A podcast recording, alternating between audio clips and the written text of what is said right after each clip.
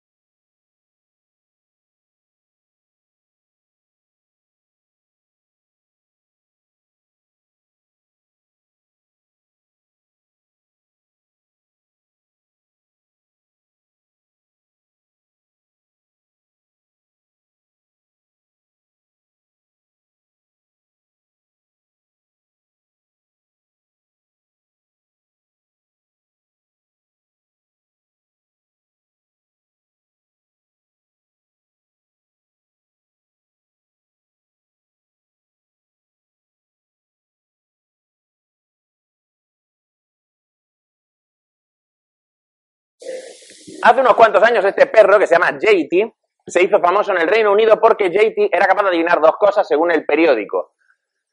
Un periódico en el que también anuncian funerales para lagartos poseídos por Satán, ¿eh? Ya podéis ver que yo busco siempre fuentes fiables. JT era un perro que supuestamente tenía la mágica capacidad de averiguar cuándo su dueña iba a volver de un recado y siempre la estaba esperando en la puerta. Se ha dicho de muchos animales que tienen estas capacidades, que se adivinan la lotería, que saben cuándo alguien se va a morir, que si saben cuándo va a venir el camión de Mercadona, lo que sea. Pero claro, si vamos a hacer ciencia tenemos que hacerlo en unas condiciones experimentales y queríamos averiguar si realmente había animales psíquicos. Y como esta es la clase de mierda que no quiere hacer nadie, la acabó haciendo un psicólogo. Porque por supuesto nosotros no hacemos cosas de prestigio como aceleradores de partículas ni tal. Nos vamos a casa de inglesas muertas de asco a hablar con sus putos perros. El perro se supone que adivina cuándo va a volver su dueña y se planta en una ventana como un reloj y se pone a ladrar todo contento y a mover el rabito y la espera. Y se queda ahí hasta que ella llega. Esto hizo las noticias porque los periódicos casi nunca tienen nada que contar. Y un psicólogo de la Universidad de Edimburgo muy famoso llamado Richard Wiseman, que es una especie de héroe personal mío, se fue allí con un equipo a Escocia a pelarse el culo y averiguar si el perro tenía poderes o no. De modo que para diseñar el protocolo experimental un investigador coge y se lleva a la dueña. Yo cojo a la dueña y me la llevo a hacer un recado. Y la cuestión es que nadie sabe a qué hora vamos a volver. La hora a la que vamos a volver se determina al azar.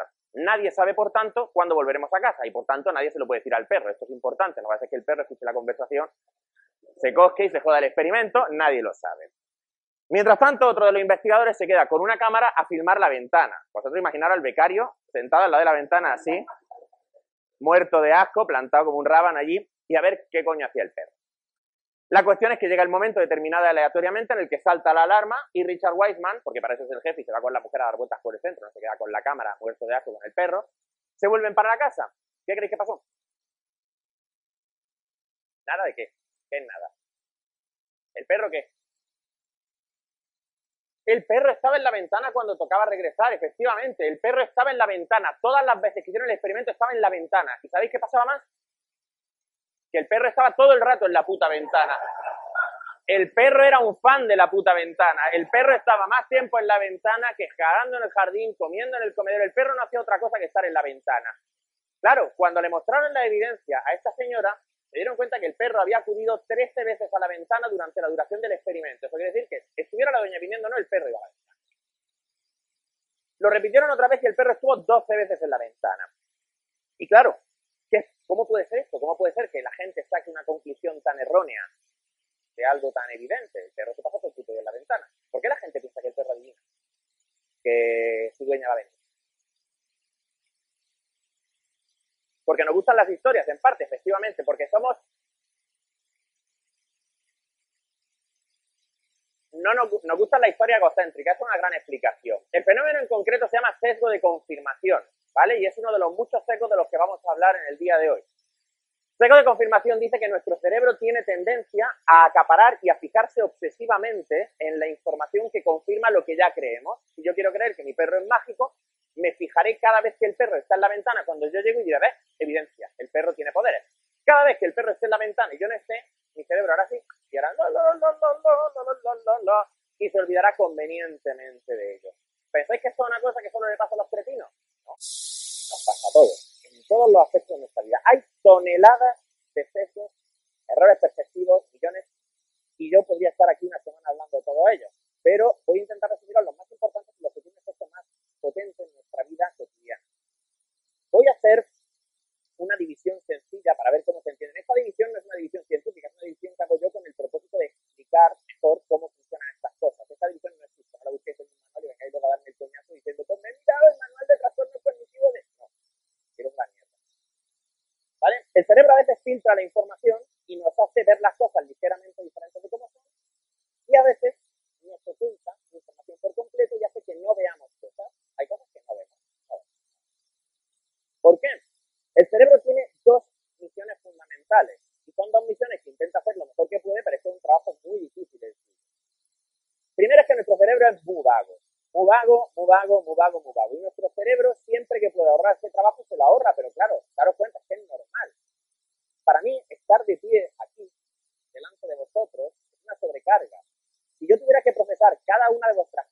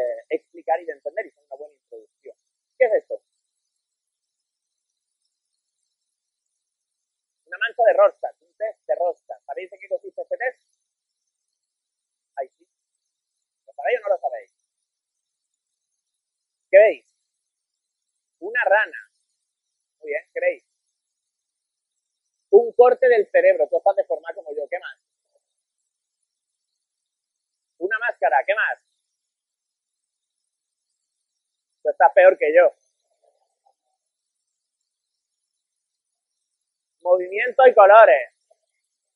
Una mancha de tinta. Ahora, solo quiero hacer una pregunta y quiero que me la contestéis con sinceridad, con sinceridad. Eh, no os paséis que el ponente soy ¿vale? ¿Vosotros realmente veis eso? Cuando decís que veis una rana, ¿veis eso? ¿Os parece o lo estoy diciendo por vacilar? Tú ves una rana claramente. ¿Alguien ve algo claramente aquí? Una simetría, eso no es nada, tronco. Una simetría. ¿Alguien ve una figura reconocible aquí? ¿Una rana? ¿Alguien ve algo? Un leopardo. ¿Alguien ve algo más? Venga, sé sincero, no pasa nada, ¿eh? Una persona mirándote, una cara. Mickey Mouse. Lo cierto es que vuestro cerebro, lo cierto es que vuestro cerebro lo ve. Vuestro cerebro lo ve, pero no está ahí. Este es un fenómeno que se llama pareidolia y es la, la expresión de la continuo trabajo que hace nuestro cerebro buscando patrones. Nuestro cerebro no aguanta ver algo que no tiene forma, que no se entiende lo que es, no puede, no, sabe lo que es. Con lo cual, si no tiene forma, se lo inventa. ¿O habéis tumbado alguna vez a ver eh, pasar las nubes? Y habéis visto nubes y dicen, esta nube es un barco, esta nube es un perro, esta nube es el coche que atropelló a mi madre. ¿Habéis visto alguna vez eso? Pero las nubes no tienen forma. Cuando un avión ibas allí, hay nubes en forma de barco, navegando por el cielo nuestro cerebro se inventa aquellos contornos que considera que encajan mejor con la figura que estamos viendo y les da significado. Y como nuestro cerebro es muy bueno convenciéndose a sí mismo de que todo lo hace muy bien, nos creemos que es verdad. Esta mancha, como bien habéis dicho, ha sido durante muchos años un test que tiene más o menos la misma validez que darse con un martillo en la cara. O sea, no hay ninguna, ninguna, ninguna prueba de que esto sirva para una repetición mierda y está en completo desprestigio, aunque hay gente que lo sigue usando porque ¿Dónde ha salido? En Omnia. ¿Y cómo ha salido? La gente, la gente, la gente que no es más tonta porque esto, esto como test es lo mismo, lo mismo, lo mismo que yo que sé, tirar dardos en una pizarra a ver si acierta en una casilla del zodíaco y eso es su personalidad. No tiene ninguna validez. Pero la gente se lo creía porque la idea de que lo que vemos significa algo es muy potente. La gente se lo quiere creer. ¿Aquí qué hay?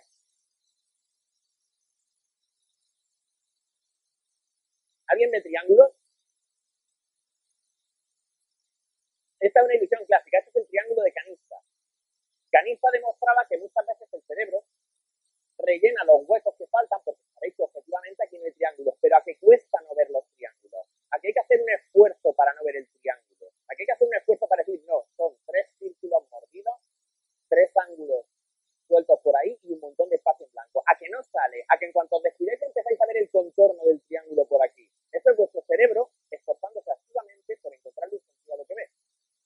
Esto está a la base de muchos de los errores que vamos a ver a continuación. Y esto es el experimento que más me flipa. Este señor es Ramachandran, que es la prueba evidente que los psicólogos somos todos unos tíos súper sexy, ¿vale? Y que en nuestros ratos libres podríamos pasar por modelos de alta costura. Ramachandran es uno de mis, otro de mis ídolos personales y es un fantástico neurocientífico que ha hecho un montón de investigaciones interesantísimas acerca del efecto de ciertas lesiones cerebrales, no las provoca él, traen, y él ya las investiga, las emociones y otros aspectos muy importantes. Y Ramachandran desarrolló un experimento que consiste en esto. Este es un clásico, es el experimento del brazo fantasma. Fijaros, este es el sujeto del experimento, que está ahí sentado, tranquila. Este es su brazo. ¿Lo veis? Este es su brazo de verdad. Este es un brazo de pega. Esto de aquí es un, un cepillito de cerdas suaves.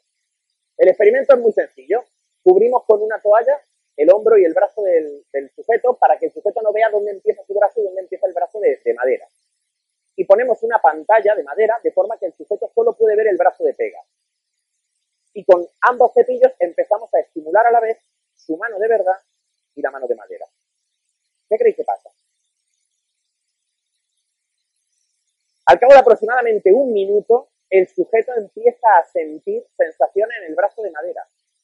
Empieza a identificar las sensaciones de su brazo de carne como que vienen del brazo de madera. Pero hay más todavía. si ponemos unos sensores en este brazo, el flujo sanguíneo del brazo disminuye, la actividad muscular disminuye y el cerebro empieza a desconectar el brazo. Mientras que intenta, supongo, frenéticamente conectar este brazo y preguntándose por qué no funciona. Un minuto de estimulación, de madera y un brazo más o menos de pega. Eso es todo lo que hace falta para engañar al cerebro y hacerle creer que nuestro brazo no es nuestro brazo. Claro, si nos damos cuenta de cosas de estas, se explican fenómenos como el, de, el que demostró el profesor Franz von Schlick. Franz von Schlick. Este señor es uno de los padres de la forénsica moderna y una de las cosas a las que dedicó su vida es a demostrar para gran escándalo de los policías que los testigos presenciales generalmente no valen para una puta y Von Leaf decidió que las cosas si se hacen, hay que hacerlas con dos cojones y un palito. Y su tesis era, la gente no recuerda lo que ve. Vamos a demostrarlo. Un día monta una clase en la universidad. Imaginaros un aula, si habéis visto Drácula, el aula en la que estaban Helsing dando clase un ejemplo perfecto, ya que está hecho lleno de friki y daréis la referencia, ¿vale? Un aula magna, rollo anfiteatro. Y el profesor allí soltando su rollo. En una de estas, dos alumnos empiezan a pegarse de hostias, empiezan a increparse, se empujan, se vacilan, se pegan, y en una de estas uno saca una pistola, le pega un tiro al otro y lo deja seco en el suelo. Y se va corriendo. La gente queda que no les queda una aguja por el tiro.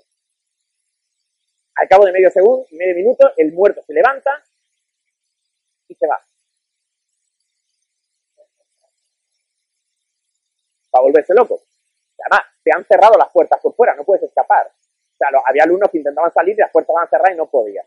Entonces el profesor les explica que es un experimento muy sencillo y que lo que va a hacer es pasarle un simple cuestionario. ¿Qué es lo que recordáis de las personas que han participado en este escena? ¿Cuánto creéis que recordaban? ¿Bastante? ¿Muy poco? ¿Muy poco y mal?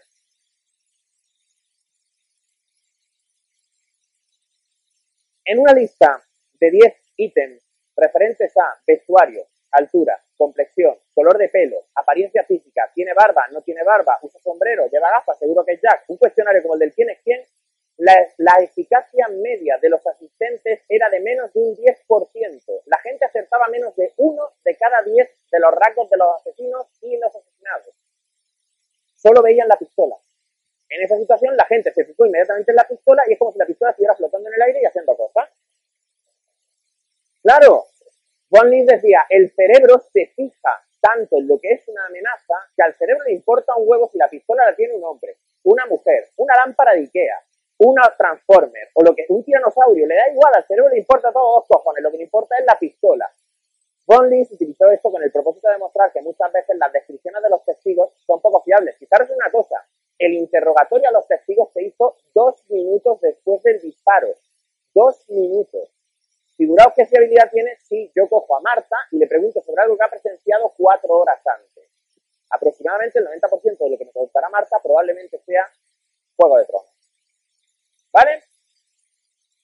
Y por último, un experimento muy sencillo, no, sabía si iba a tener conexión, no os he traído el vídeo, pero es muy divertido, que es la ceguera al cambio. Este es un experimento clásico y que de hecho lo podríamos hacer si hubiera conexión a Internet y YouTube. La tarea es muy sencilla. Hay dos equipos de jugadores o jugadoras de baloncesto. Unos van vestidos de negro y otros van vestidos de blanco. Y se te encarga una tarea muy sencilla. Tienes que contar el número de veces que los blancos se pasan la pelota entre sí. Nada más. Que te sientas, te pones a mirar. Todo fácil, ¿verdad? ¿Creéis que la gente las cuenta bien?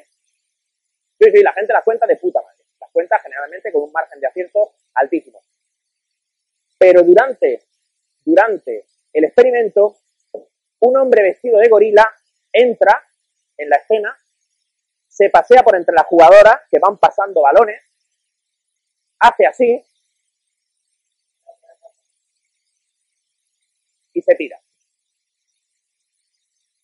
¿Cuánta gente pensáis que lo ve? el 87% de, los, de las personas que participan en el experimento no ven un tío vestido de gorila en mitad de una cancha de baloncesto agitando los brazos.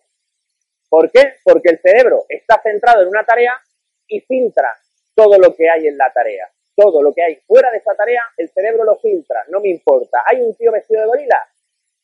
Yo qué sé. ¿Qué más me da? Esto ya empieza a arrojar algunas dudas acerca de si nuestro cerebro funciona bien o no. Daros cuenta que el cerebro lo que intenta siempre es rellenar huecos y presentarnos cuadros coherentes de lo que pasa a nuestro alrededor. De forma que el cerebro no puede pararse a analizar todo lo que percibe, así que el cerebro toma decisiones rápidas, aproximadas. Había un gorila, yo qué sé. Entras en una habitación llena de caras de Marilyn serigrafiadas, pero en una de las caras, en vez de una cara de Marilyn, hay una cara de chiquito de la calzada. Entras, miras la habitación, sales, te preguntas, ¿qué había dentro? Y dices, todo eran caras de Marilyn. Todo, todo. Pero tú has visto a chiquito, tus ojos lo han percibido, pero tu cerebro lo ha borrado. ¿Por qué? Qué palo, tío. Si tú te imaginas a tu cerebro como un tío que está, o una tía, que está recostado en un sofá con una caña y un canuto, esa es una descripción mucho más acertada del órgano de control organizado que nos solemos pensar. Nuestro cerebro pasa de todo, de todo, porque lo que intenta siempre es mantener una imagen coherente y detectar peligros, fundamentalmente. Ya mucho trabajo. Esto nos lleva a entender por qué la gente comete el siguiente tipo de error, que son los heurísticos. Un heurístico es básicamente un atajo. Yo tengo que resolver un problema, pero en vez de razonar, que son muy cansados y es de empollones de mierda y eso no le gusta a nadie, lo que hago es que llego a conclusiones de forma, esto lo llaman intuición, porque queda mucho mejor que decir que lo saco del culo. ¿Sabes? Entonces, algunos de los heurísticos más importantes que se han encontrado y que están documentados son los que vamos a ver a continuación. El primero es el heurístico de disponibilidad. El heurístico de disponibilidad dice que cuando tenemos que decidir si algo va a ocurrir o no, por ejemplo, yo fumo. ¿Qué posibilidades tengo de pillar cáncer? Nuestra decisión se va a ver condicionada por la información que tenemos más a mano. Entonces pasan cosas como esta. Aparece una tía que dice, mi abuela, mi bisabuela, murió con 104 años. Fumaba, comía todo tipo de porquerías, comía cerdo, tuvo 16 hijos y nunca hizo ejercicio. Conclusión, yo puedo fumar, hincharme de bacon, no hacer ejercicio y voy a vivir hasta los 104 años. ¿Por qué? Porque el ejemplo relevante que tengo es decir, mi cerebro dice, pues así, todo.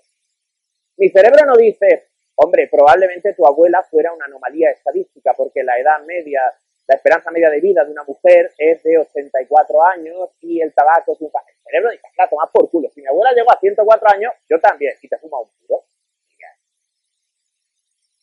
Este tipo de juicios rápidos están detrás de un montón de errores de, percepción y que incluyen cosas como los raciales, los prejuicios y otros comportamientos menos desagradables.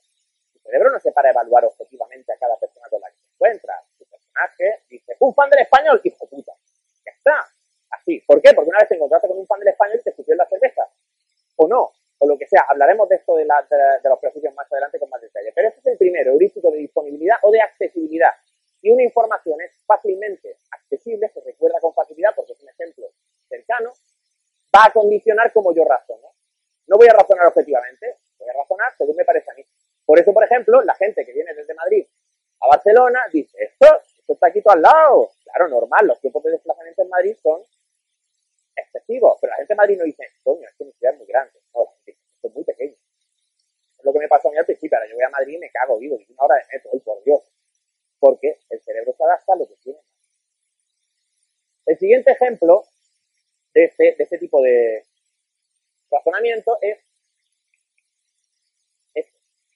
¿Qué es más peligroso? ¿Ir en coche o ir en avión? Me habéis citado que en coche porque es una conferencia y sabéis que la respuesta está trucada, claro. Pero lo cierto es que la mayoría de la gente tiene mucho más miedo a viajar en avión que en coche. ¿Por qué? ¿Por qué?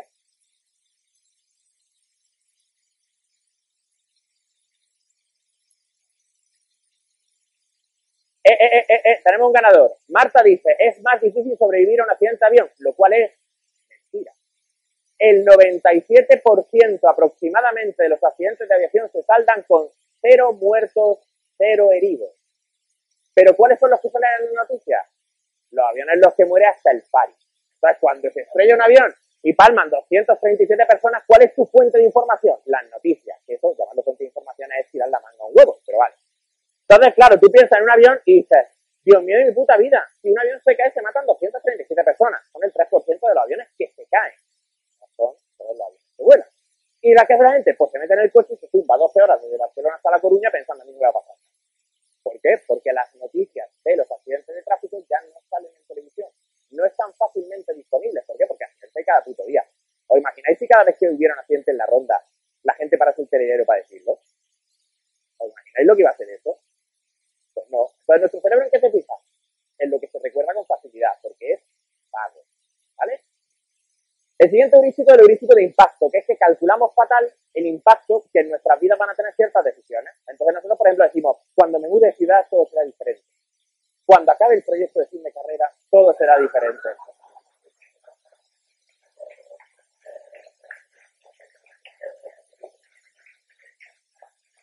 Cuando cambie de curro todo será diferente. Si me toca la lotería todo será diferente. Porque nuestro cerebro es un simplón. Nuestro cerebro le gustan las explicaciones sencillas. La felicidad es una cosa muy complicada. En la felicidad hay un montón de factores. Lo bien follado que estás, lo bien comido que estás, si tienes amigos, si no tienes amigos, si tu curro te putea, si tu casa es un cabrón, si duermes bien, si tu niña te deja vivir.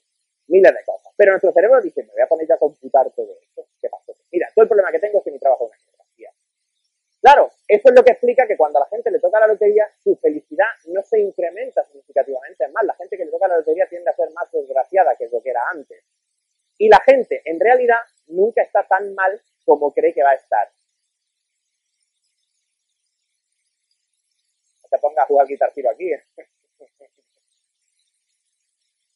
¿Qué es esto? No, no leáis el cartel, coño, fijaros en la foto. Un motero, ¿Qué son los moteros?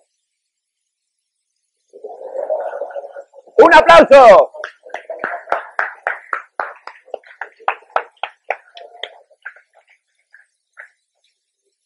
La imagen que se tiene de los moteros es como básicamente la imagen de unos delincuentes.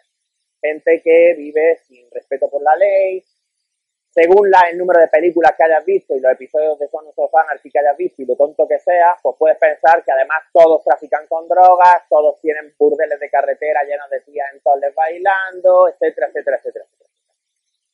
Este señor se llama Max. Lo pone aquí porque eres ya muy lejos. Y ese parche de ahí indica que pertenece a una asociación que se llama PACA. Bikers Against Child Abuse. Son una organización de moteros que se dedica a acompañar a niños que han sido víctimas de abusos, violencia, agresiones, y los acompañan a casa y les sirven de modelo para que estos niños desarrollen coraje, superen sus miedos y los afronten. Hacen una labor admirable, pero literal, o sea, a ti te vacilan en el colegio y un día aparecen tres moteros así y se van para ti y te dicen, Johnny, ¿quién es el que se está metiendo contigo? Y al otro no le hacen nada, lo miran mal y ya está. Y acompañan. Y desde ese día Johnny se da cuenta de que, joder, respeto, ¿sabes? Sin embargo, la gente ve a este tío y probablemente se cambie de acera. ¿Por qué? Por el heurístico de representatividad, que dice que a la hora de decidir si una persona está en un grupo o en otro, nos tendemos a fijar en la información más representativa del estereotipo de esa persona. ¿Cuál es el estereotipo de los moteros? Violadores, navajas, no sé qué. ¿Ves a este tío? ¿Qué haces? Me cambio de acera. ¿De dónde viene esto? Básicamente se postula que es un instinto que se desarrolla en nuestros primeros tiempos como seres humanos, cuando tú ibas por la selva, o por la sabana, mejor dicho, tú vas andando ahí ocupado de tus cosas, y entonces se mueven los arbustos que tú eres. ¿Qué haces? ¿Pero por qué? Por si acá, tú que has aprendido, si se mueve la hierba y no va cantando, igual no es. El que no aprende eso dice, un ruido, voy a pararme a esperar a ver qué fenómeno es y tal, pues lo mismo, se lo come un león, viene alguien de otra tribu y le pega una chaza en la cara, o cualquier desgracia. Claro, esto es una medida que tiene sentido, tenía sentido. Nosotros vivimos en un entorno en el que la cosa estaba fatal. Vosotros pensadlo, como depredadores, somos una mierda. No tenemos carpas, somos pequeños, somos débiles, somos lentos, somos tontos, fumamos, nos vamos subiendo escaleras, no valemos para nada. Un tigre nos mea la cara, un león nos mea la cara, un oso nos mea la cara, un grupo de lobos nos mea la cara. Joder, si la gente huye hasta los gatos somos una mierda. Entonces, claro, cuando tú tienes un instinto bien desarrollado de todo lo que yo no entiendo es malo, tienes muchas posibilidades de sobrevivir y de que lo que sea que no conoces no te lo comes. Es verdad que a veces puedes perder una maravillosa oportunidad de encontrar a tu amigo, el tigre de sable, que va a ser tu mascota y te va a acompañar para siempre en tu vida y puedes rodar una película de Disney con él, pero las posibilidades son estas. Mejor corremos. El heurístico de representatividad dice que desarrollamos estereotipos muy fuertes sobre la gente y nos cuesta mucho dejar de pensar sobre ellos. Los andaluces, los andaluces somos unos vagos que nos dedicamos a cobrar el PER y a vivir de no trabajar. Eso dice Durán y Lleida. Y cuando estamos en Andalucía vamos a caballo, y no en camello, y nos dedicamos a bailar sevillanas y a tomar fino todo el día. Eso lo sabe todo el mundo. Todo el mundo. Yo conocí a un madrileño cuyo nombre permanecerá piadosamente en el anonimato, que fuimos a Valencia con él de viaje, vio una estación de cercanías y dijo, hostia, hay Renfe fuera de Madrid.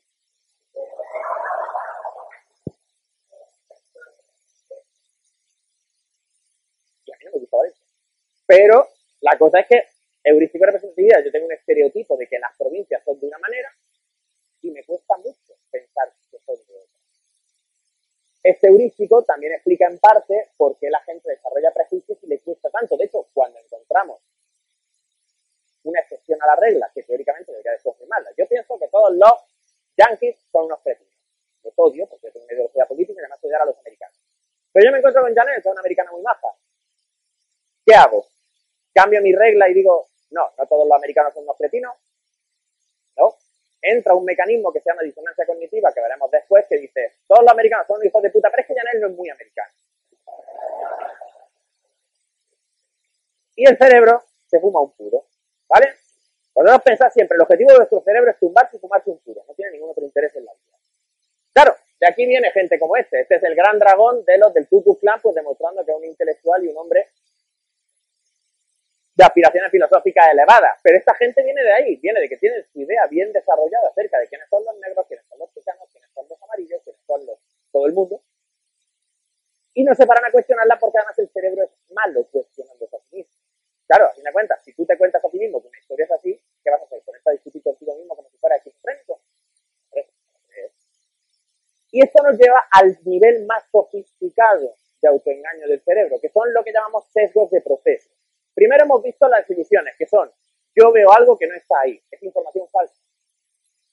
Los heurísticos son yo tengo una información, pero me la paso por los cojones y tengo una conclusión igual porque claro, no tengo que ganas de trabajar. los sesgos de proceso son más complicados. En los sesgos de proceso yo lo que hago es que cojo mi información, razono, pero solo razono con la parte de la información que a mí me interesa. Y el resto la descarto, la rechazo, o me la paso por el cerro de ahí. El más importante y el que más nos afecta en primera impresión es este, es el efecto halo. Ser honestos, ¿vale? Intentad ser honestos. Esta es una foto de Jean Dujardin y su compañera, cuyo nombre desgraciadamente no recuerdo, en la película The que si no la habéis visto tenéis que verla porque es una película maravillosa. ¿Qué cualidades os sale atribuirles? Viéndoles, ¿qué cualidades les atribuiríais? ¿Os parecen simpáticos? ¿Os parecen inteligentes? ¿Os parecen trabajadores? ¿Os parecen... ¿Qué os parecen? Arrogante, ¿qué más? Buenos bailarines, más. Bajos, ¿qué más? ¿Perdón? Cultos, simpáticos, ricos, ¿qué más? ¿Perdón? Él fuma. Él parece un poco embaucador. ¿Vale? ¿Qué más? Felices. ¿Qué más?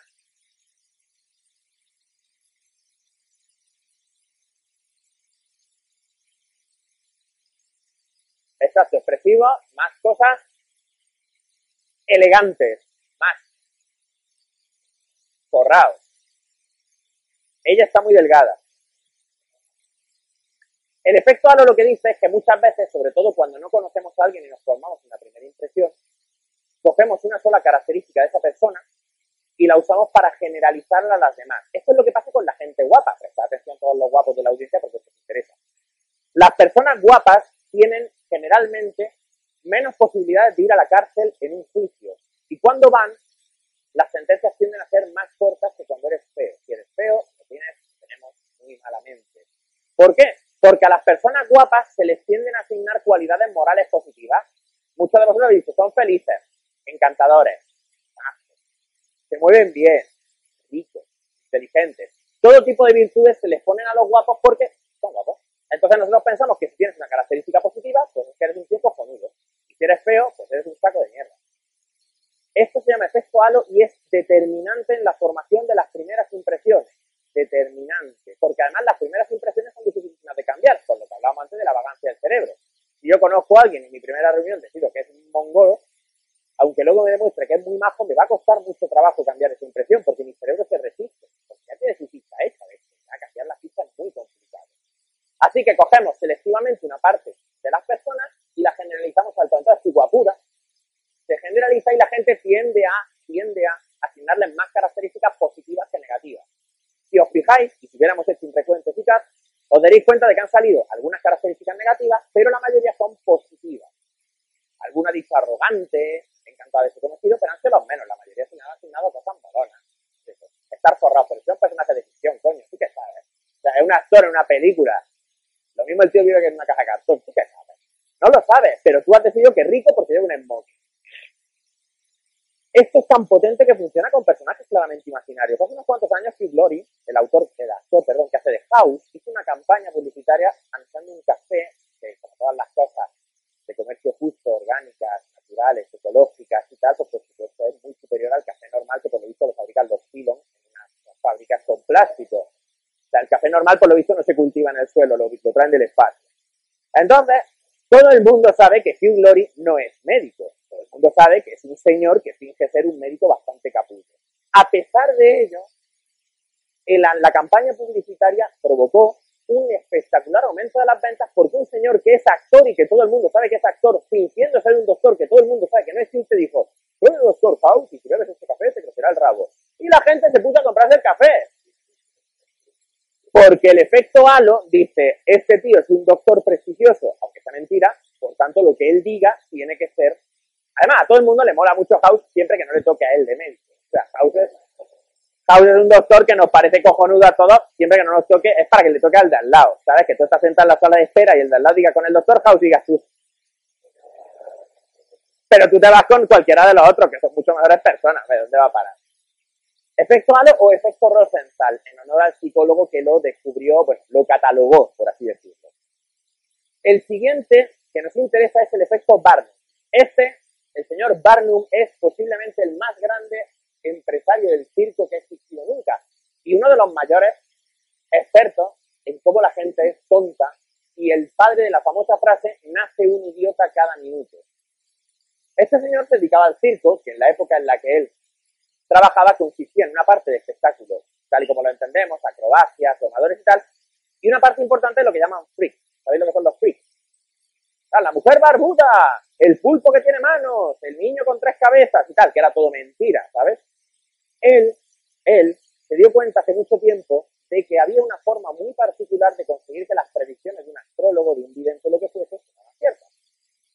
Y esto luego Bertrand Forer, un psicólogo en el año 48, lo catalogó así. ¿Podéis ver este texto? Es un poquito largo, ¿vale? Pero creo que es interesante.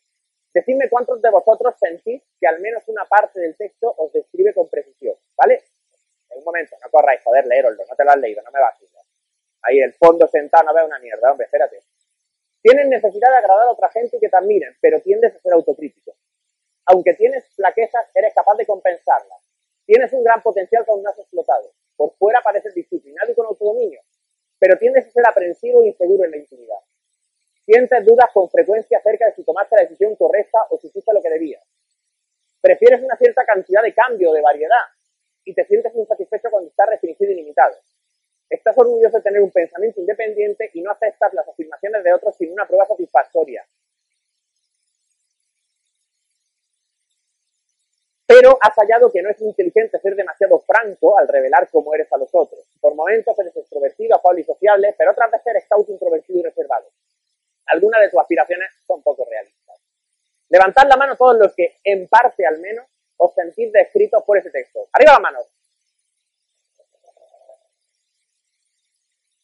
El efecto Forer, que Barnum describió como el efecto del vidente de la echadora de cartas, dice, si tú te pones a decirle a la gente un montón de cosas que son contradictorias entre sí, eres un espíritu independiente, pero al mismo tiempo te lo piensas mucho, te gusta agradar a los demás, pero te has dado cuenta que no puedes decir todo lo que piensas, te gusta la innovación, pero eres una persona de hábitos.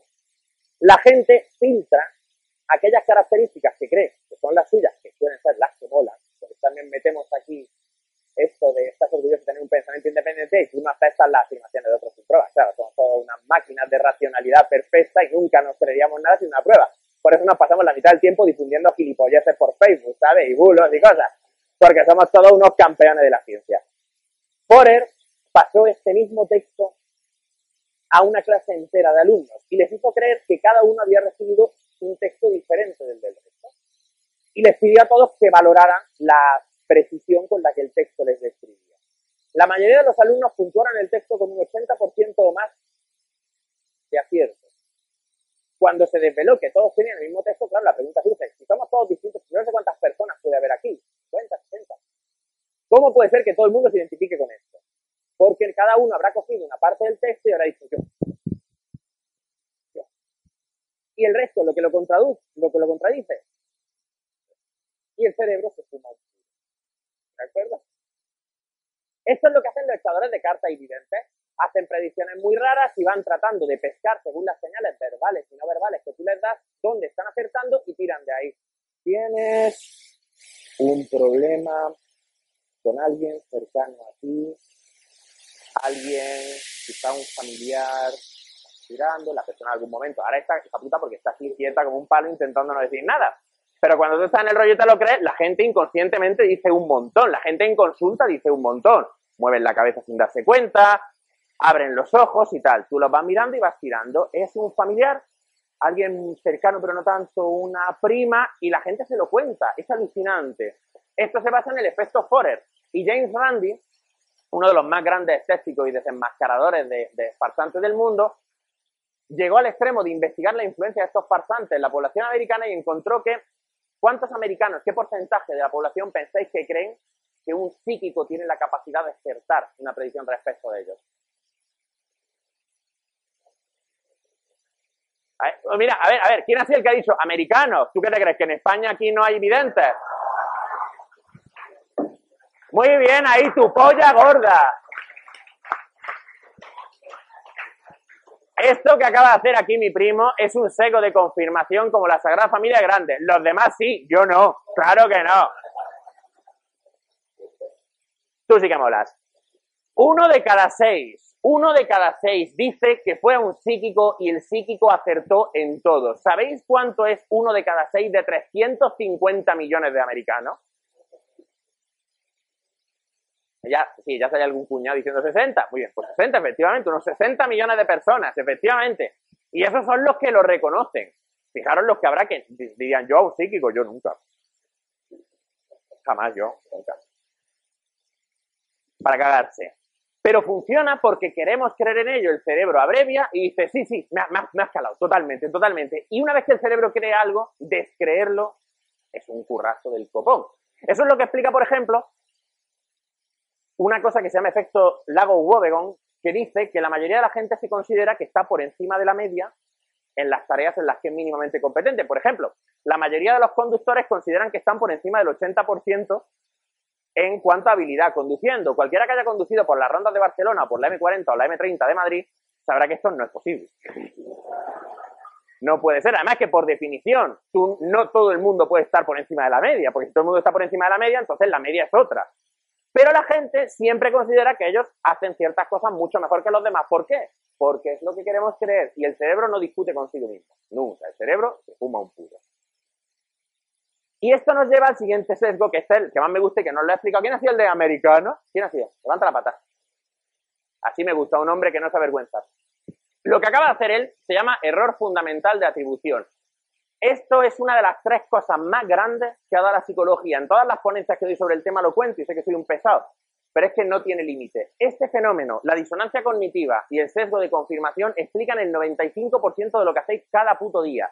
¿Tenías que haber hecho un trabajo y no lo has hecho a tiempo? Lo explica. ¿Has tenido una bronca con tu pareja? Lo explica. ¿Tenías que hacer una presentación para la noche del conocimiento y estabas haciéndola a las 5 de la tarde, tres horas antes y tal? Lo explica. El error fundamental de atribución dice, que nosotros, cuando alguien hace algo, podemos atribuirlo a una causa interna, la personalidad, la disposición de la persona, o a una causa externa, las circunstancias, las recompensas o los castigos. Nosotros, cuando nos evaluamos a nosotros mismos, tendemos a asignar a las acciones buenas un valor interno y a las acciones malas un valor externo.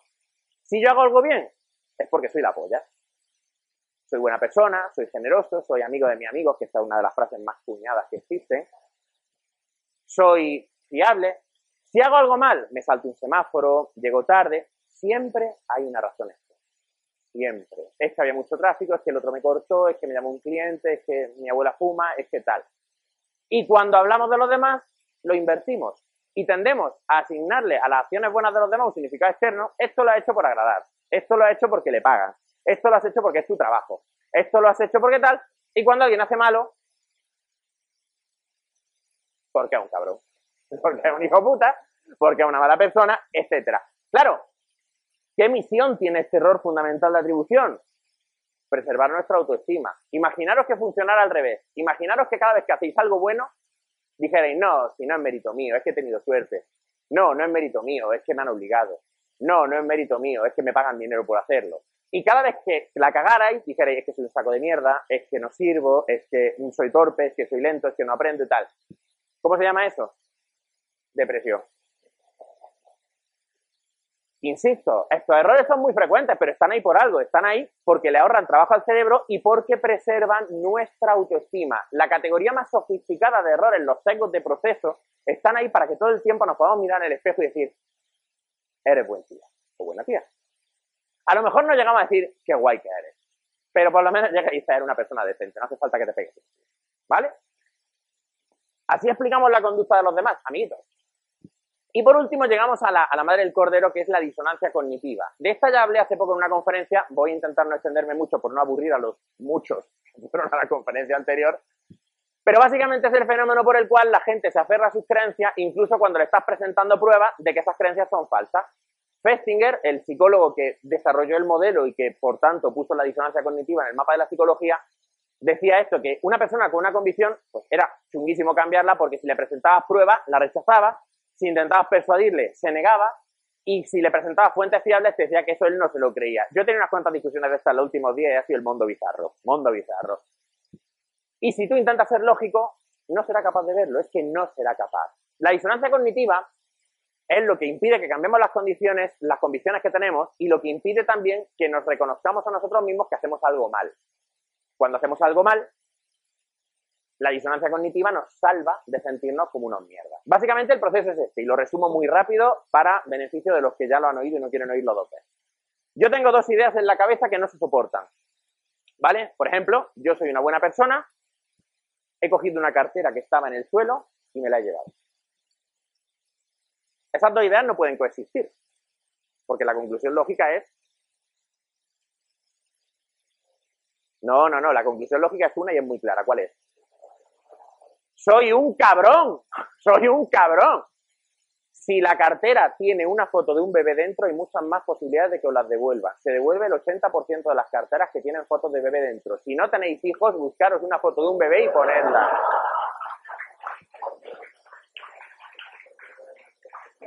Por esto, por esto precisamente, porque la disonancia cognitiva se vuelve tan fuerte que no se puede soportar. Claro, la persona siente ansiedad. Nuestro cerebro siempre busca coherencia. Nuestro cerebro siempre busca un cuadro coherente. Si yo creo que soy buena persona, mis acciones tienen que ser las de una buena persona. Y si no, me pongo muy nervioso. Mi cerebro ya no se puede fumar un puro y ya no, esto no le gusta. Entonces, ¿qué hace? La intenta reducir. El ejemplo clásico es dejar de fumar. He puesto el de la cartera por no ser un pesado, pero el de fumar es el ejemplo más clásico porque ya todo el mundo sabe cómo va, ¿no? Fumar es malo, pero yo fumo, por tanto soy un imbécil. Entonces tengo que decir cómo lo hago. Y las soluciones para solventarla son sencillas. La primera, cambio la conducta. Me encuentro una cartera. Tiene la foto de un bebé y 500 euros dentro. Darío se encuentra la cartera. Darío piensa de sí mismo que es una persona decente, supongo. Pero tiene una foto de un bebé dentro. Darío, en vez de quedarse la cartera, devuelve la cartera. Ha cambiado su conducta, ya no tiene dos ideas contradictorias, Darío es feliz y su cerebro. Un fumador se quita de fumar, problema resuelto, ya no tengo hijos. Ojalá fuera tan fácil. La siguiente es racionalizar la evidencia, como si fueras un vulcaniano cualquiera. Bueno, si has sido tan tonto dejarte la cartera tirada por ahí, pues chicos, para cascarla, haber tenido cuidado. Es que hay que tener cuidado, no se puede ir así por la calle, porque no, porque hay mucho más grande. ¿no? ¿Dónde vas con la cartera cayéndose en el bolsillo? Hombre, te merece lo que te pasa. 500 pavos más feliz y luego si eso devuelve la cartera vacía porque tampoco la foto del niño a lo mejor la quiere. La otra es rechazar la evidencia. Esta prueba que tú me presentas de que estoy equivocado no es cierta. La homeopatía cura. Mira, tengo aquí esta montaña de estudios, como la torre de, de Akbar, que dice que la homeopatía es un saco de mierda. Ya, pero eso lo hacen las farmacéuticas que están compradas. Bueno, pero la, mayoría de los medicamentos homeopáticos los fabrica Boiron, que es una multinacional farmacéutica que encima ni vende medicamentos. Ya, pero tú es que estás sorbido por la propaganda de los... ¿Veis por dónde voy? De hecho, hice la pregunta en, el otro, en la otra conferencia y la vuelvo a lanzar. ¿Cuántos de vosotros habéis tenido una discusión por internet sobre cualquier tema? En un tema en el que vosotros, en el que vosotros sabéis, sabéis, porque sois expertos, ¿Y cuántas veces habéis convencido al otro de que cambie su posición? Cero. Menos dos.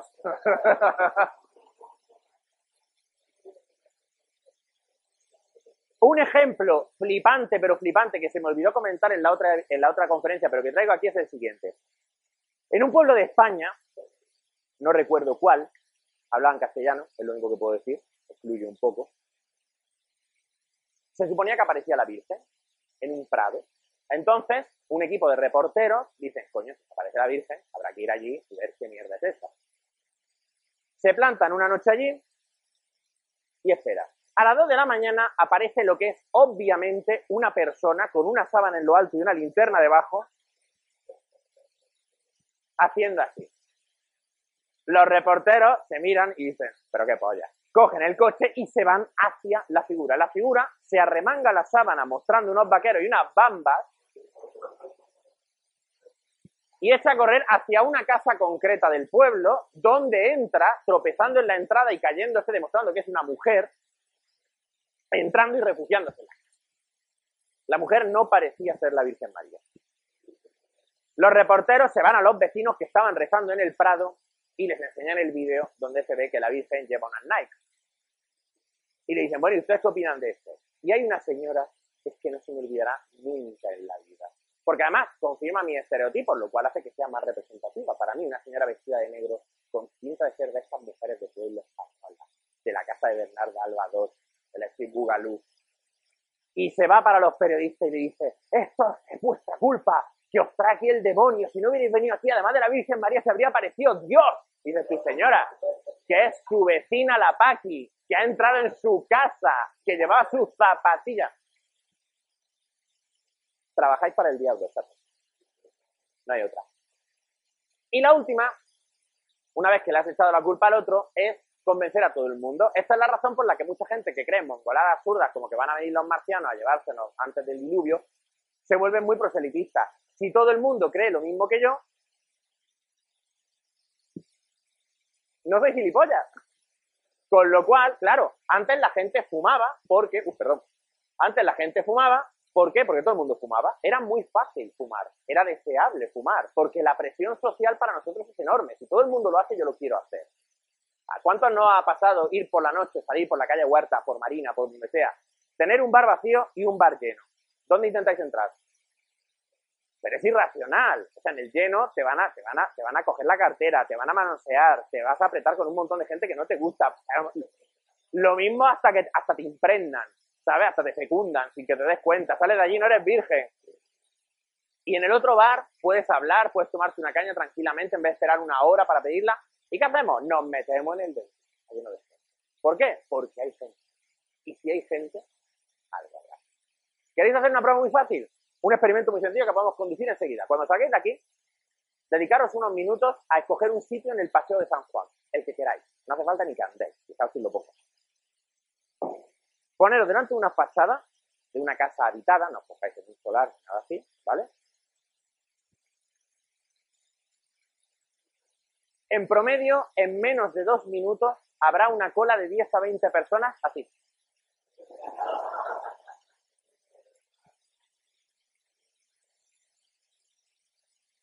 Esto se ha puesto a prueba en toneladas de contextos, mirando hacia arriba en una fachada, haciendo cola frente a un supermercado cerrado, haciendo cola en mitad de descampado. Y la gente dice, una cola. Nosotros nos fiamos mucho de lo que hacen los demás para ver si nuestras acciones son adecuadas o no. Entonces, claro, yo estoy allí, llevo cinco minutos mirando hacia arriba y allí no pasa nada. ¿Cuál es la conclusión lógica? Que soy, no, esa es la conclusión lógica, vale, tienes razón. Esa es la conclusión lógica, lógica. Pero ¿cuál es la conclusión lógica? Así, estoy tonto. ¿Pero qué dice el cerebro? Bueno, pero si está aquí todo el mundo por algo será. Y se fuma un puro, ¿vale? De hecho, nos fiamos de nuestra memoria, pero nuestra memoria no es, ni mucho menos. La gente se imagina que la memoria es una grabadora. Se ve Black Mirror, ese episodio tan chulo que la gente lleva aquí un implante que es como un grano de arroz y lo grabas todo, y entonces lo ponen en la tele para echarse el puteo lo uno a lo otro allí. De, tú dijiste, tú notas, como si es que eso fuera a arreglar algo. Ya hemos visto que eso no va a arreglar nada. Dos personas pueden ver el mismo vídeo y llegar a conclusiones completamente diferentes. De hecho, joder, sentada a un culé y a un merengue a ver un Barça Madrid y cuando Pepe le empotre un pie en la cara a otro, Ya veréis qué opiniones tienen los dos de la misma jugada. Y el que digo Pepe, digo cuando ves a un Barça, a un Batista y un merengue jugando lo que hace Messi cuando va a la jugada declarada por todo el dinero que ha robado, ¿eh? que aquí se reparte a todo el mundo por igual. La gente ve lo que quiere ver, pero es que la gente recuerda lo que quiere recordar. Y ahora voy a hablar de un experimento que se ha duplicado y que yo participé en la duplicación del experimento en mis tiempos universitarios cuando hacía experimentos porque me daban crédito a cambio de hacerlo. Entonces pues los hacía y pues me he privado de sueño durante cuatro días, me he conectado al electrodo en todo el cuerpo, sé lo que es un pletismógrafo y no queréis saber lo que es un pletismógrafo. Se utiliza para medir el riego sanguíneo al pene y no mola un pescado. También lo hay vaginales, ¿eh? Y tampoco molan un pescado. El experimento era bien sencillo. Le decíamos a la persona que íbamos a hacer un experimento basado en electroencefalograma y asociaciones con emociones. Y le pedíamos que trajera una foto con su padre o con su madre, con uno de sus dos parientes más cercanos. Entonces, estas personas traían una foto y nosotros lo que hacíamos era que photoshopeábamos, la foto en la barquilla de un globo. A las dos semanas hacíamos volver a las personas, les enseñábamos una serie de fotos que supuestamente tenían contenido emocional y les enseñábamos la foto de la barquilla del globo. Y le decíamos, esta foto no la viste tú. ¿Cuánta gente pensáis que decía, no, esta foto no la vi yo? Dos tercios de las personas reconocieron que esa foto no les sonaba. No se atrevieron a decir, ¿qué montaje has hecho? Dijeron, no, esta foto no me suena. Pero eres tú, es tu padre. Un tercio decían que eres tú. A los dos meses cogimos a las mismas personas, nos las volvimos a traer y les enseñamos las fotos. ¿Cuántos pensáis que recordaban haber hecho viaje en globo. Siete de cada diez nos contaron cuándo lo hicieron, qué llevaba su madre puesto, porque era la que hacía las fotos.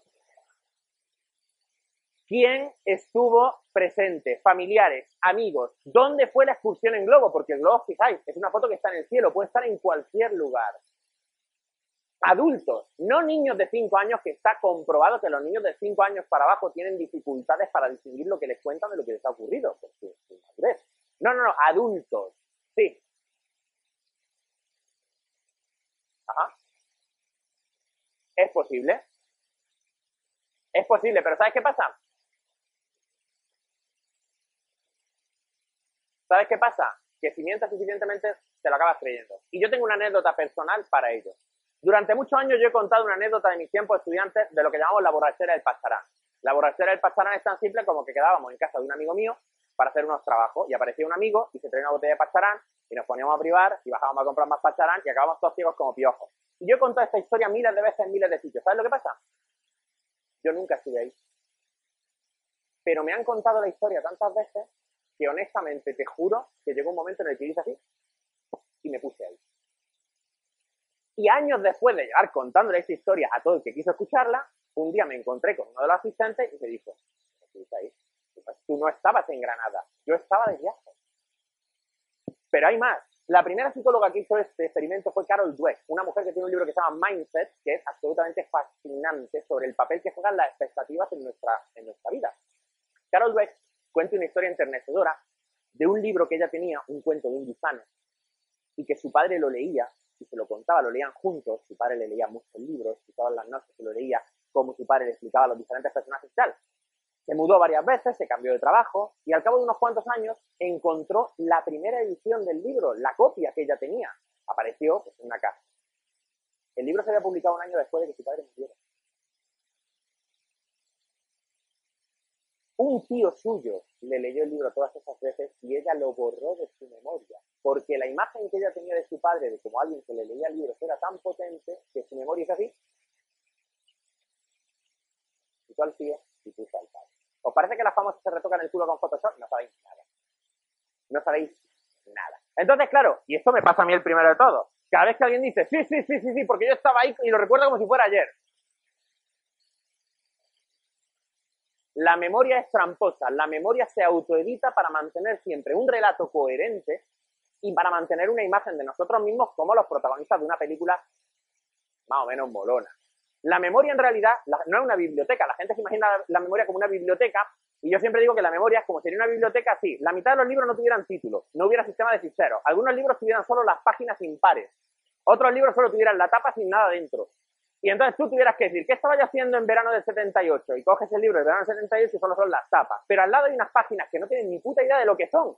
Y entonces tú coges y las metes dentro del libro porque algo tienes que poner y acabas contando de alguien que lo que hiciste en el verano del 78 en realidad fue lo que pasó en otoño del 82, pero cambias los pantalones por unas bermudas. Y ya está.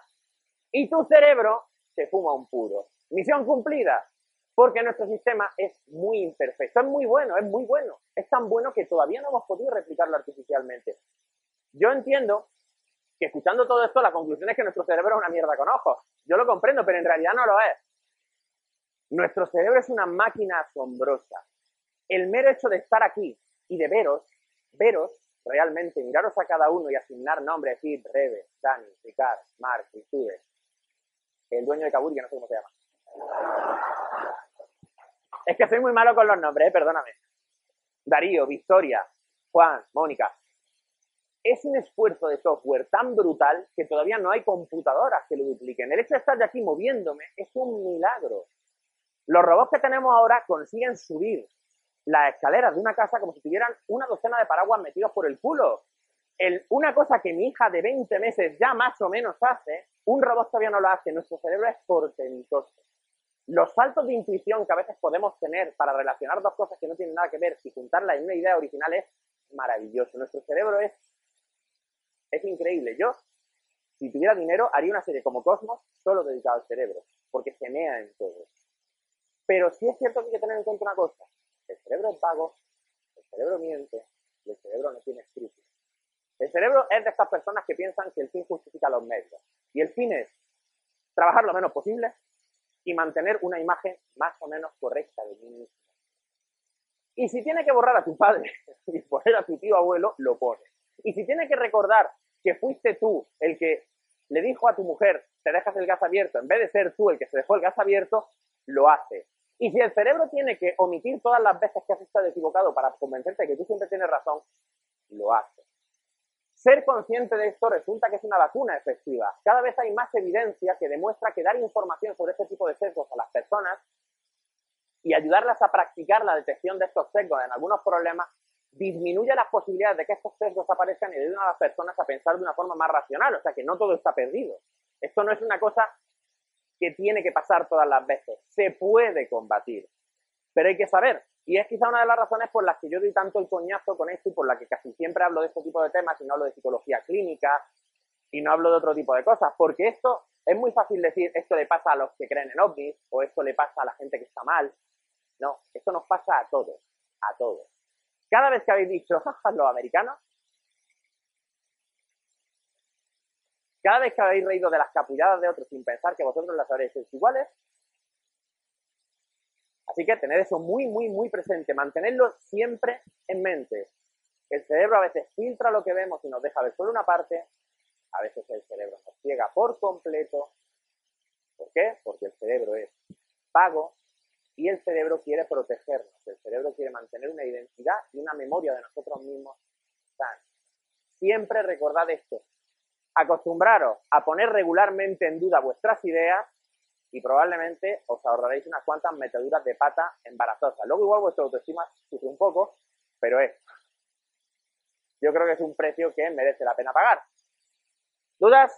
¿Preguntas? ¿Alguna cosa que no hayáis entendido que no os creáis? ¿No?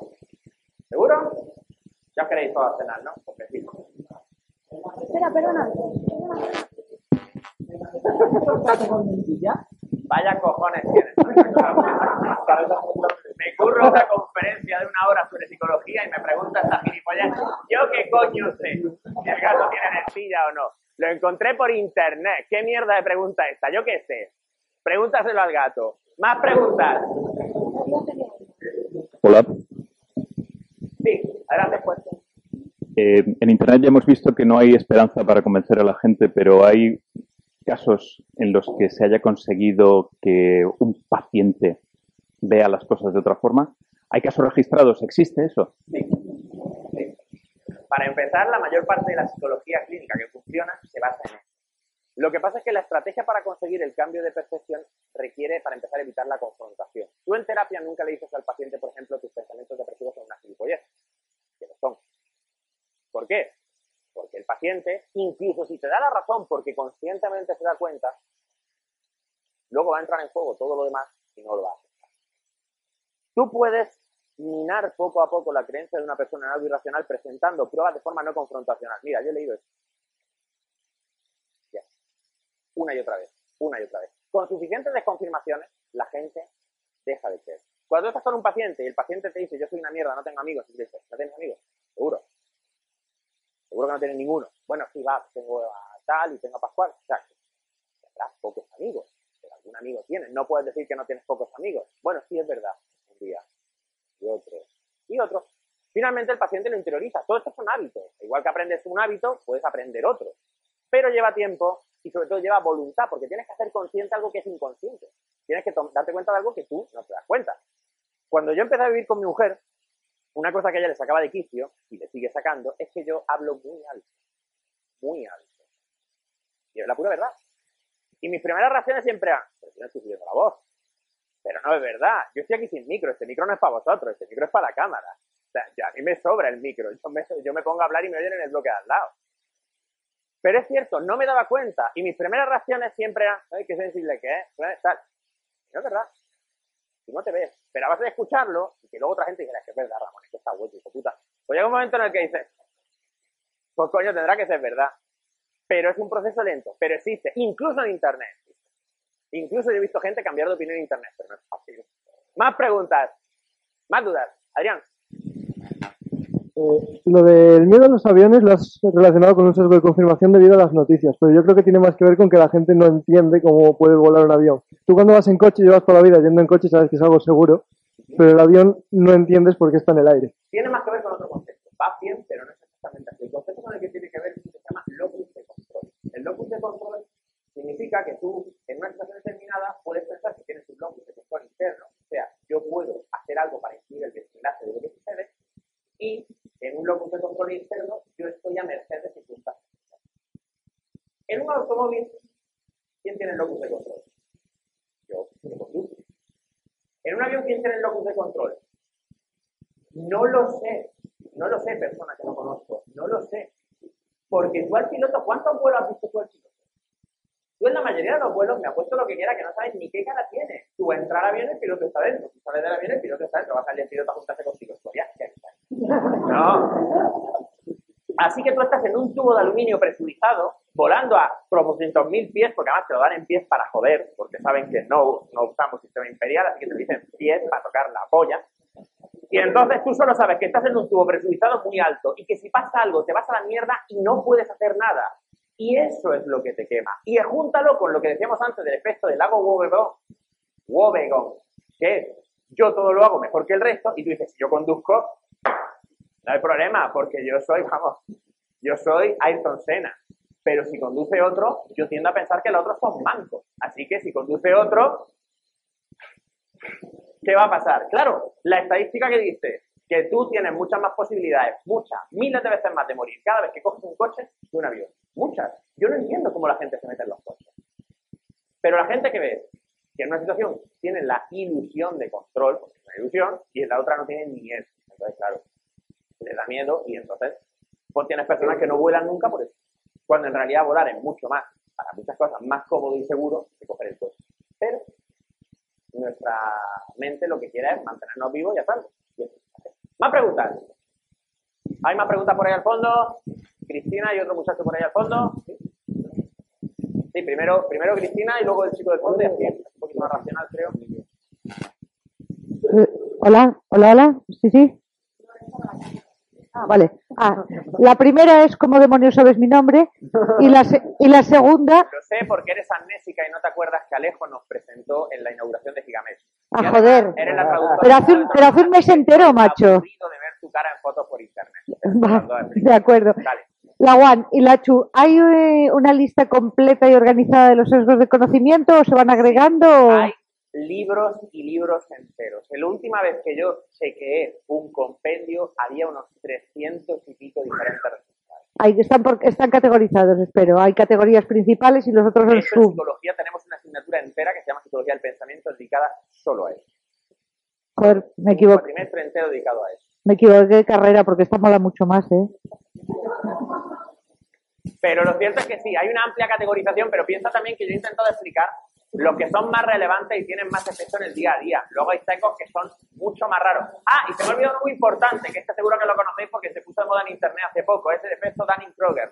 El efecto Dunning-Kruger dice que cuando eres Dunning-Kruger, cuando eh, este efecto se refiere a las personas que son incompetentes. Y se ha encontrado que las personas que son torpes en una tarea y las personas que son hábiles en una tarea, por ejemplo, conducir, no se evalúan igual. Las personas que son competentes en algo siempre piensan que son peores de lo que son. Las personas que, por ejemplo, son buenos programando siempre piensan que son menos buenos de los que son. Los incompetentes son tan lerdos en esa tarea que ni siquiera se dan cuenta de lo incompetentes que son y tienden a sobreestimar su propia competencia. Esa es la razón por la cual en este país de cuñados, por ejemplo, yo, cada dos por tres, viene un mongólico a decirme, ¿y para qué necesitamos psicólogos si total? Yo me siento con mi amigo, me tomo unas cañas y lo soluciono todo. Y se me ponen a mí los cojones como cabezas de mongolo. ¿Por qué? Porque una persona que es incompetente en psicología, vamos, en respirar, y que es inconsciente de la incompetencia que tiene, asume que la tarea es muy fácil. Claro, luego te metes y entonces cuando tú te das cuenta, de hecho, el primer paso en un aprendizaje es darte cuenta de lo torpe que eres. Lo primero que haces es aprender que no tienes ni puta idea. Pero el efecto de un Kruger es la forma que tiene el cerebro de salvaguardar tu imagen y decir, yo, yo esto, si quisiera, buah, vamos. En dos días. El cerebro no entiende esa mierda. No, pues yo también sé lo que es una curva de aprendizaje, pero que al cerebro, a tu cerebro le da igual, le importa dos huevos todo. Tú vas a hacer una tarea de la que no tienes ni zorra y eres tan torpe que ni siquiera te das cuenta que no tienes ni zorra. Cuando empiezas a aprender es cuando empiezas a darte cuenta y empiezas a subestimarte, pero mientras tanto todo el mundo se sobrevalora. Por eso... Exacto. Y por eso además la mayoría de la gente piensa que conduce súper bien, porque no se dan cuenta de lo mal que conducen y que en realidad la mayoría de la gente el carnet de conducir se lo dan y no se lo tendrían que dar. Pero bueno, así son las cosas. Dale. Un, un consejo práctico, te pido. Si, por ejemplo, si tú eres una persona que tiendes a, admitir cuando te equivocas o que evalúas las cosas y dices, oye, pues mira, sí tienes razón o creo que no por esto, por eso eres bastante objetivo. Em, Está hablando de ti, ¿verdad? Bueno, es un ejemplo que sí, que lo baso en mí, pero hay más gente. y aquí en esta sala hay mucha gente que también creo que le, pasa esto. Y está rodeado de, de afuera, está rodeado de gente que eh, no teniendo razón la quiere tener, que son mentirosos, que se obcecan, incluso demostrándole objetivamente que no tienen razón, continúan. ¿Qué consejo podrías dar a, una persona que es objetiva o que intenta serlo? Dos consejos. Dos. Primero, probablemente no eres tan objetivo como tú crees. ¿Vale? Ese es el primer consejo. Cuidado. Simplemente porque tu cableado como ser humano que eres está montado para que tú siempre creas que lo eres. Todo el mundo siempre cree que es objetivo en todo momento, en todas circunstancias, porque el cerebro no se cuestiona a sí mismo, ¿vale? O sea que primero, seguramente si te pusieras a revisar muchas de tus actuaciones, te darías cuenta de que a veces eres objetivo y a veces no. Tampoco digo que, la gente sea carente de objetividad todo el tiempo, no es verdad. En segundo lugar, incluso si fuera como tú dices, si tú fueras una persona inusualmente objetiva, el único consejo que te puedo dar es tener paciencia y aceptar que esto es la especie humana. Esto es la naturaleza humana. Todos estos sesgos son consecuencia del maravilloso cerebro que tenemos. Tú te cuento una cosa, todos estos sesgos se basan simplemente en que nuestro cerebro busca explicaciones y patrones en todo y no sabe parar, no sabe parar. Tu cerebro no sabe desconectar, no sabe dejar de ver patrones en todo, porque ver patrones es lo que ha hecho que estemos aquí. Tenemos ordenadores, internet, sujetadores con cierres infernales que no hay cojones de abrirlos, eh, coches, libros friki, porque somos capaces de unir cosas de una forma que ningún animal lo hace. Lo que pasa es que nuestro cerebro no sabe parar y no se cuestiona, con lo cual tu cerebro de patrones y no los hace. Eso que tú consideras que es un mm. coñazo y a veces es un dolor, es naturaleza humana. No puedes pelear con ello. Tú, en tu consulta no ves mucha gente que llega a un punto que ven claramente que lo que dices es correcto y no quieren admitirlo, pero siendo conscientes de ello. Es que yo no les enseño, yo hago preguntas de forma que ellos acaban llegando a darse cuenta por sí solos de lo que les pasa y de por qué les pasa. Pero yo no les convenzo, yo no le digo tu razonamiento está mal, yo siempre trabajo con mis pacientes asumiendo que me dicen la verdad tal y como ellos la ven. Mis pacientes siempre son sinceros conmigo. A veces no, porque hay veces que me he enterado que un paciente mío no me había dicho que se metía y se metía y cosas así, pero bueno, en general son, son honestos. Pero es fácil cuestionar, es fácil decirle, seguro que no tienes amigos, seguro que nunca te sale nada bien, el otro día te pasó esto y esto te salió bien. e ir poco a poco minando esa confianza, pero es un proceso gradual. Lo que nunca va a pasar es como en las películas que llega el coach o llega el psicólogo. Yo supongo que para la gente venir a la consulta tiene que ser una desilusión, porque tú estás ya indoctrinado a base de pelis y entonces se supone que llega el psicólogo y te hace esta pregunta profunda y entonces tú te dices, hostia, la culpa era de mi madre. Eso no pasa. No pasa. Es un proceso de pico y pala. Paciencia, perseverancia, y sobre todo evitar eh, la actitud confrontacional, sino simplemente decir, mira, mi opinión es esta por esta razón y por esta, yo respeto que tú tengas la tuya, estas son las pruebas que yo tengo, y dejarlo ahí. Eso es lo que hace brecha y eso es lo que poco a poco mina la convicción del otro. Si tú atacas frontalmente la creencia del otro, la primera reacción es enrocarse, es cerrarse y defenderse y reforzar la creencia que tiene. Ese sería el consejo que yo te daría. A mandar. ¿Más preguntas? ¿No? ¿No hay más preguntas?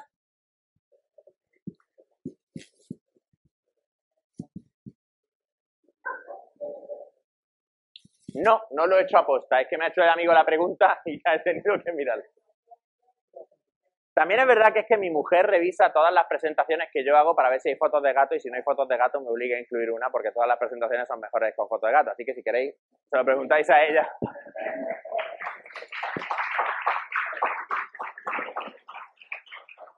Una pregunta. Sí. Yo simplemente comentar de mi mujer, ¿eh? en relación con lo que él comentaba, que también hay otro tema que encima de toda esta capa hay otra capa que es directamente no necesariamente todas las áreas del cerebro están actuando al mismo tiempo, me explico, o sea, hay situaciones en las que una discusión no es racional, es emocional. Hay el fenómeno del secuestro amigdalar. Lo que quiero decir es que si yo te he puteado en algún momento de la conversación, tú vas a estar más preocupado defendiéndote, intentando restituir tu posición, que sea el club de rol, lo que lo que sea. ¿Me entiendes? Con el foro y la, la verdad te va a dar igual y añade una cosa, porque lo que has dicho de Internet es importantísimo. Internet es lo peor. Lo peor. Porque yo estoy hablando con alguien cara a cara y hay un montón de señales que matizan, que suavizan, que modulan la conversación. Yo puedo expresar mi desacuerdo en Internet y siempre voy a parecer mucho más razonable. Si yo en, la vida real estoy hablando con alguien y digo, no, coño, no, eso no es así. Puedo decirlo sonriendo, puedo decirlo con un tono afable. Yo en Internet digo, no, coño, eso no es así. Y la gente se imagina a Hitler saltando encima de la mesa diciendo, no, hijo de puta, la cámara de gas. Porque Internet no tiene pautas no verbales y no tiene pautas visuales. Internet es texto. Pero es que además, una cosa fantástica, horrible que tiene Internet es que Internet despersonaliza. Nosotros no nos relacionamos con lo que escribimos igual cuando está escrito por nuestra mano y lo reconocemos como nuestro, que cuando lo vemos escrito en una pantalla de ordenador, porque las, los caracteres del ordenador son anónimos. Eso me permite ser mucho más hijo de puta, porque yo puedo escribir una cabronada que no diría jamás en la vida real, pero la sensación que tengo es que la está escribiendo otro. Y eso explica por qué la gente puede ser tan troll. Y dice cosas que si las dijera en la, en la vida real no las diría, pero no porque le darían una hostia, sino porque él, como ser humano con un mínimo de decencia, diría, no, hombre, no, esto no se dice. Porque la sensación que tienes es que lo escribe otro. De hecho, esto pasa también, por cierto, si eres estudiante, los apuntes a mano siguen siendo mejores que tomar notas con el ordenador. Si tomas notas con el ordenador no te enteres de nada. Tú te estás pajeando pensando que eres muy moderno y no, ¿eh? No, el cerebro no procesa. Lo que ve en el ordenador no lo procesa. Consejillo para el futuro. Entonces, como bien ha dicho aquí el compañero, si tú estás discutiendo con alguien y le agredes, su cerebro automáticamente entra en modo defensivo y lo único que quiere es preservar su imagen, su autoimagen. Ya no te va a escuchar. Da igual la razón que tenga, da igual si baja Cristo en medio de un halo de luz resplandeciente y le fecunda y pone en su vientre la semilla del Quisa Haderach y la nueva Jerusalén baja de los cielos en medio de un coro de gloria, le importa una mierda porque tú no tienes razón. Es que no se puede ganar. Yo cuando discuto en internet, yo discuto porque a mí es que discutí, Y ya está. Pero yo no espero convencer a nadie porque cuando me viene alguien y me defiende según qué postura, tú ya sabes que eso está ahí, eso no va a cambiar. De hecho, yo muchas veces me justifico a mí mismo mi disonancia cognitiva de por qué mierda pierdo, pierdo el tiempo en esto, diciéndome a mí mismo que yo es que discuto por si alguien está leyendo la discusión y no se está decidiendo que te tenga los datos para tomar una postura racional y tal. Eso es mentira. Exacto, hay gente equivocada en Internet y yo la tengo que corregir. Y ya está. Y eso es lo que hay. Esto, está siendo un poco de autoayuda para mí, ¿eh? porque estoy teniendo aquí que desnudar mi corazón y tal, y ser muy sincero y todo eso. Pero al final eso es lo que hay. Estas cosas son cosas que hay que aceptar y yo en cierta forma creo que hay que aprender a amarlas porque son una de estas características nuestras que vienen de algo muy fantástico y que no podemos hacer. No es patológico, por cierto, por Dios. Si alguna vez ve alguno de vosotros diciendo, es que tú tienes una disonancia cognitiva que te la tendrías que hacer, mira, salgo por la pantalla del ordenador y le meto una hostia. Esto no es un trastorno. No es un trastorno. Estoy harto de ver cuñados diciendo, es que tú tienes un seco de confirmación como si dijera que tiene un trastorno de ansiedad. Habría que inventar un botón para dar hostias por internet y luego darme el botón a mí. Porque eso no se hace. Eso no se hace. No se hace. Más preguntas. Dale. Míralo, ya habéis calentado, ¿eh? Muy bien, Sí. muy bien. Has visto al principio que nuestra mente cuando mm, empieza a no, no entender algo, crea un patrón, Busca. bu- busca un patrón, Y si no lo encuentra, se lo inventa. Vale. Entonces, ah, bueno, so- bueno, estoy estudiando física y entonces la física intenta buscar patrones de conducta, naturaleza y, y leyes que lo describan. Eh, ¿Podría el cerebro ser tan heavy que llegara a inventarse patrones aún, o sea, científicos? por supuesto. Pero por eso existe el método científico. El método científico es como es para controlar al cerebro humano. Los científicos hace ya mucho tiempo se dieron cuenta de que no nos podemos fiar de nosotros O mismos. sea, que podríamos estar estudiando cosas que realmente no fueran... A ver, si esto lo estás buscando como una justificación para que yo te diga que igual la Tierra es plana, no va por ahí. No, ya lo sé, no, fuera, fuera de no, broma. no. A ver, entiéndeme. Los científicos son humanos. Yo sé que a veces nos veis, sobre todo en ponencias como esta, decir, no, esta gente tiene que ser de una naturaleza divina. Nos veis con nuestra altura, nuestra postura, nuestra, nuestro verbo y nuestra inteligencia clara y decir, esta, esta persona, ¿qué? El ano también. Y no. Pero somos humanos también. A veces hasta somos personas. Y es muy fácil que un científico se enamore de su propia teoría. Mira, hay un ejemplo clásico. Que se me ha olvidado el nombre, pero voy a contar la historia igual. En 1800 y bastante, en Estados Unidos, un médico estaba investigando la causa de la muerte durante el parto por lo que en aquella época se llamaban como fiebres puerperales. Y el tío se dio cuenta de una cosa que era muy curiosa, que era que muchos médicos que atendían partos lo hacían después de atender autopsias. ¿Qué grado de higiene exactamente pensáis que tenían los médicos en aquella época? Cero, exactamente, cero. Entonces él dijo, hostia, igual en la mugre que llevamos en las manos hay algún tipo de sustancia que enferma a las mujeres y les causa estas fiebres. Digo yo, ¿y si nos laváramos las manos? Así, todo loco, todo loco. El tío empezó a la- hizo lo que hace un buen científico. Tenía una hipótesis, la puso a prueba. Se lavó las manos, hizo que sus compañeros se lavaran las manos y el número de muertes por fiebres puerperales hizo así. Pero, en picado, en barrena. Y el tío, con toda su ilusión de científico, salió y dijo, eh, eh, voy a publicar un paper. Mira, mira, eh, fijaros lo que he dicho. ¿Tú cómo crees que reaccionó la comunidad médica? Se mearon en su cara. Durante años los médicos se negaron, la mayor parte de los médicos se negaron a aceptar eso como válido y tenían los datos, los datos estaban ahí, ¿entiendes? Pero los científicos estaban enamorados de sus teorías y además piensan en la disonancia cognitiva. Yo soy un doctor, soy un científico, soy una persona noble, salvo vidas. Idea. Como eres un guarro y no te has lavado las manos, miles de mujeres han muerto por tu puta culpa. Venga, reconcilia esas dos ideas. Venga, venga.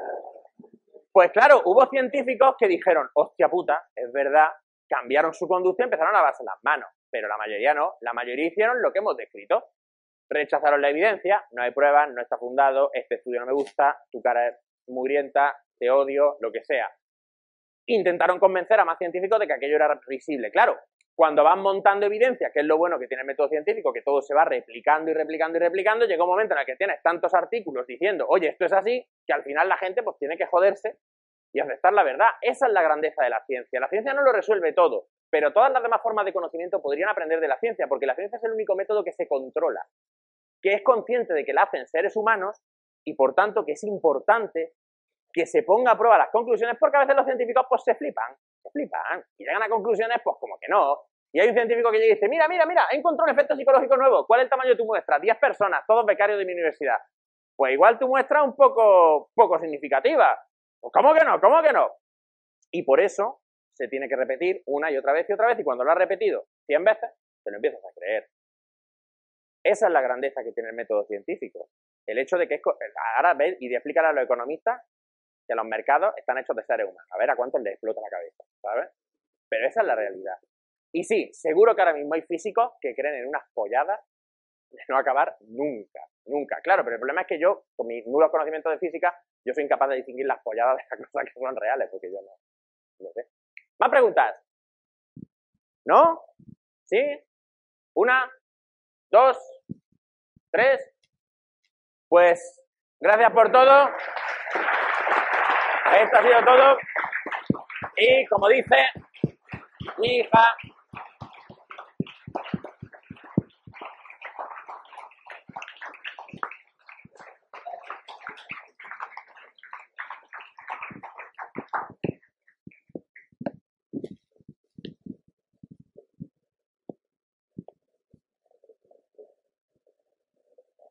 Vale, muchas, muchas gracias. Ha sido muy, pero que muy divertido, muy interesante, como todas las ponencias de Ramón. Lo hemos pasado todos fantásticamente bien y os espero el mes que viene, ya os invitaré por Facebook como siempre y tal, para una recreación histórica de la Segunda Guerra Mundial. Vendrán los señores aquí disfrazados de americanos, de alemanes, y traerán un pequeño museo de cositas, bueno, totalmente diferente. Buenas noches.